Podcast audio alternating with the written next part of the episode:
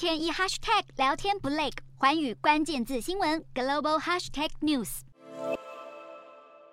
国际社会领袖在埃及出席联合国第二十七届气候峰会，美国总统拜登也在当地时间十一日到达峰会会场。拜登一上台就警告，气候危机肆虐全球，地球的生命正面临存亡关头。接着，拜登滔滔不绝地说明美国未来对抗气候变迁的对策，并保证将如预期达成碳排目标。最后，拜登也不忘谴责俄罗斯侵略乌克兰，导致全球对抗气候变迁的行动更加困难。场内各国领袖讨论如何拯救地球，场外大批气候维权人士也闹得轰轰烈烈。他们高喊口号，举牌抗议，要求政府不要只给空头承诺，而是要付出实际的行动。同一时间，挪威首都奥斯陆的国家博物馆也有三名示威者企图用胶水把身体粘在世界名画《呐喊》上，借以表达对政府的抗议。不过，三人还没能成功，就立刻被警方扣押。让这幅世界级名画免受破坏。许多气候维权者不单是举牌抗议，而是采用极端手法提高自己的声量，却可能让许多人类重要的历史资产沦为气候维权下的牺牲品，反而引来更多人的不满。